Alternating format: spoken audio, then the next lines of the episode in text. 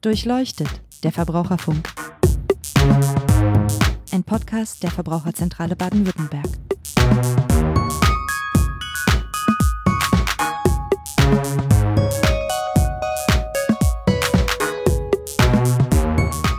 Hallo und herzlich willkommen zu Durchleuchtet, der Verbraucherfunk. Mein Name ist Niklas Haskamp, ich bin Pressesprecher bei der Verbraucherzentrale Baden-Württemberg und wir sprechen in dieser Folge heute außer der Reihe über ein ganz aktuelles Thema, bei dem es möglicherweise auch um viel Geld für den Einzelnen gehen kann. Unter der Überschrift Zinsanpassung oder Zinsanpassungsklausel wollen wir heute darüber sprechen, was ist das eigentlich eine Zinsanpassungsklausel? Wo liegt das Problem mit den Zinsanpassungsklauseln? Also warum bekommen Verbraucher möglicherweise noch Geld von ihrer Bank zurück? Warum betrifft mich das? Wie kann ich das erkennen, ob mich das betrifft? Und wenn es mich betrifft, was kann ich eigentlich konkret tun, um eventuell Geld von meiner Bank zurückzufordern? Dazu ist heute äh, Nils Nauhauser hier zu Gast. Nils ist der Finanzexperte der Verbraucherzentrale und mit ihm würde ich das Thema jetzt einmal etwas genauer besprechen. Hallo Nils. Hallo Niklas. Mal gleich am Anfang, ähm, was ist eigentlich Zinsanpassung oder was ist eine Zinsanpassungsklausel? Die gibt es in vielen Sparverträgen. Also beim Sparbuch ist es so, der Zins kann morgen anderer sein. Den kann die Bank einfach ändern. Der Grundzins. Ja, genau. Das ist bei einem Sparbuch gang und gäbe, bei Krediten genauso. Wenn Sie morgen zu einer Bank gehen, kann das ein anderer Zins sein. Bei diesen Sparverträgen, über die wir reden, ist es so, dass da Verbraucher der Bank äh, ein Versprechen gegeben haben. Sie zahlen über 25 Jahre 100 Euro regelmäßig monatlich ein. Die Bank hat dafür zugesichert, dass der Verbraucher eine Verzinsung bekommt. Und das geht dann los, beispielsweise mit 4%. Da heißt es drin, bei Vertragsabschluss erhält der Verbraucher anfänglich 4%. Und dann heißt es aber auch in so einem Vertrag, ich lese das mal vor, der jeweils gültige Zinssatz wird durch Aushang bekannt gegeben. So, das heißt, der Verbraucher kann dann nachschauen, äh, was denn morgen der Zinssatz ist oder nächstes Jahr der Zinssatz sein wird. Also die Bank kann natürlich, wenn sie so eine Klausel hat, diesen Zinssatz zum eigenen Vorteil anpassen. Also sie kann dann den, ähm, sie kann dann den Zins nach Belieben sozusagen ändern. Genau, das ist es. Und solche Klauseln, die der Bank so ein beliebiges Leistungsanpassungsrecht einräumen, die sind rechtswidrig. Da hat der Bundesgerichtshof 2004 und nachfolgend mehrfach schon entschieden, so geht das nicht, die Zinsen sind fair anzupassen, weil der Verbraucher soll ja langfristig in dem Vertrag gehalten werden. Die Bank hat ihn ja langfristig gelockt, nämlich wer lange dabei bleibt, kriegt die Prämien. Wer schnell aufsteigt, kriegt sie nicht. Und äh, bei so einem Vertrag muss man eben die Spielregeln fair an den Marktverhältnisse anpassen und kann das nicht einseitig nach Gutsherrenhart festlegen. Das heißt, aber prinzipiell gibt es solche Verträge und wäre es auch in Ordnung, dass dieser Grundzins angepasst wird, aber es kann nicht eben über so eine allgemeine ähm, Formulierung laufen, wie du sie gerade vorgelesen hast, wodurch quasi die Bank eigentlich ähm, machen und anpassen kann, was sie will. Wie kann ich denn feststellen, dass ich dass, es, dass ich so einen Vertrag habe, der möglicherweise davon betroffen ist?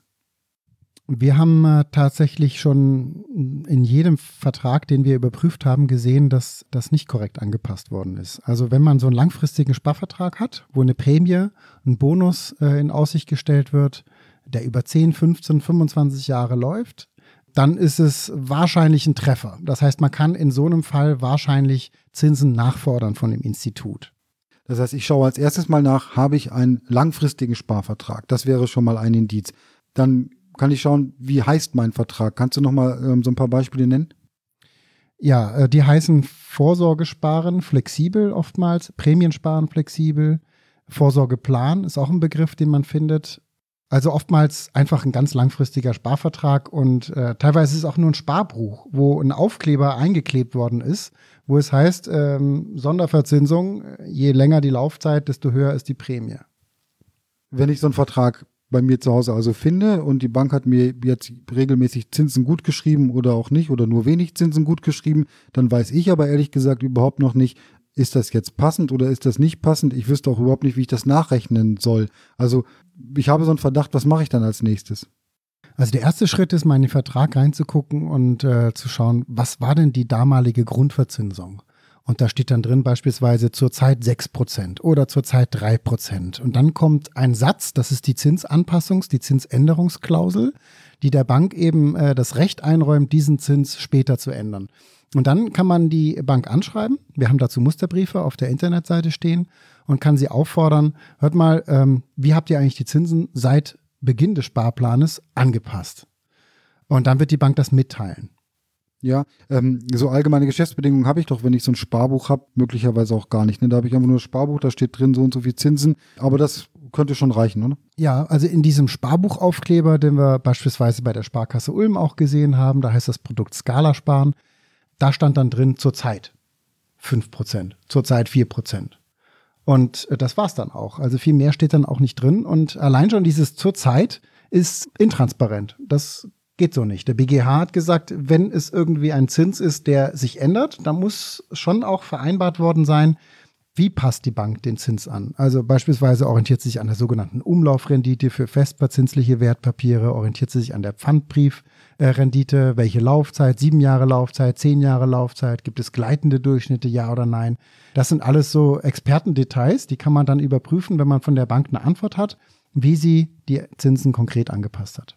Das heißt, der erste Schritt wäre jetzt für mich im Zweifelsfall, wenn ich glaube, so einen Vertrag zu haben, ich frage mal mit einem Musterbrief der Verbraucherzentrale oder ich schreibe da selber was bei der Bank an und sage, jetzt sagt mir doch mal, wie ihr die Zinsen die letzten zehn Jahre berechnet habt. Und die Antwort kann ich dann glauben oder nicht glauben, überprüfen oder nicht überprüfen. Ich könnte das, glaube ich, nicht. Ähm, aber ich kann mit dem Schreiben dann beispielsweise in die Verbraucherzentrale gehen und sagen, schaut mal bitte, passt das, was die Bank da berechnet hat?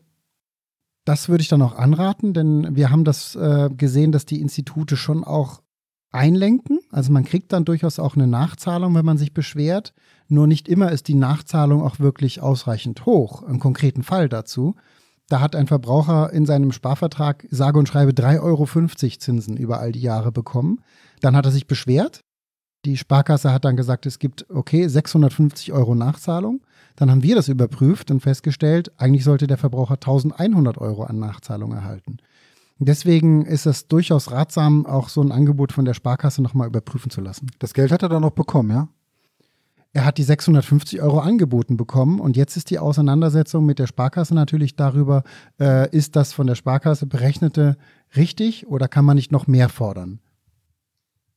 Was mich ja insgesamt so ein bisschen irritiert oder auch ärgert, ist, äh, wenn ich so ein Konto habe und es eine Rechtsprechung des Bundesgerichtshofs gibt, auch nicht erst seit vorgestern, dann würde ich doch erwarten, dass die Bank auf mich zukommt und sagt, lieber Jaskamp, tut uns leid, da haben wir uns äh, verrechnet oder da haben wir die falschen Klauseln verwendet. Ähm, Sie bekommen jetzt nochmal eine satte Nachzahlung. Damit, darauf soll ich nicht warten, oder?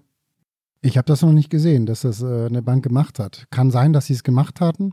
Also das Institut hat natürlich überhaupt keinen Anreiz, das zu tun, weil es kostet richtig viel Geld. Ich habe die Zahlen ja vorhin genannt. Da geht es äh, um Tausende von Euros. In anderen Fällen haben wir schon gesehen 13.000 Euro Nachzahlung. Also da ist sehr, sehr viel Geld im Spiel und deswegen werden die Institute nach unserer Erfahrung, die wir mit den Banken und Sparkassen bislang gemacht haben über all die Jahre, nicht freiwillig auf Verbraucher zugehen und sagen, hier gibt es Geld. Bankirrtum zu deinen Gunsten, die Karte muss der Verbraucher schon ausspielen, äh, die wird äh, der Anbieter nicht selber ausspielen.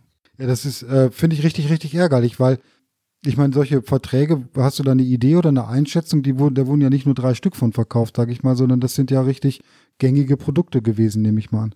Das war insbesondere in den 90ern, aber auch Anfang der Nullerjahre ein Massenprodukt, ja. Das äh, war auch eine Alternative zur Lebensrentenversicherung. Viele Institute verkaufen oder sind dazu übergegangen, auch eher Lebens- und Rentenversicherung zur Altersvorsorge zu verkaufen. Aber bevor das das Massengeschäft war, waren eben diese langfristigen Sparverträge äh, gang und gäbe, ja. Also ich fasse nochmal kurz zusammen. Wenn ich einen Sparvertrag habe mit einer Bank oder Sparkasse, den ich vielleicht in den 90ern oder Nuller Jahren abgeschlossen habe, der auch eher langfristig angelegt war und der so eine variable Grundverzinsung enthält, also mit 4% startet und die Zinsen ändern sich dann über den Laufe der Zeit, dann kann es gut sein, dass dieser Sparvertrag eine Klausel enthält, eine Zinsanpassungsklausel, die rechtswidrig ist. Und wenn ich so einen Vertrag habe, dann kann ich natürlich selber versuchen herauszufinden, hat die Bank mir da genug Zinsen gezahlt oder nicht, aber ich glaube, das ist schwer möglich. Ich wüsste zumindest nicht, wie ich es machen soll. Dann kann ich aber mich an meine Bank wenden mit einem Musterbrief der Verbraucherzentrale, mal hören, was die dazu sagen, oder ich gehe direkt äh, zur Verbraucherzentrale oder hole mir anderswo Beistand, um das einfach mal nachrechnen zu lassen. Und im Ergebnis, das hatten wir an ein paar Beispielen, sind dann schon ein paar hundert bis tausend Euro drin. So ist es.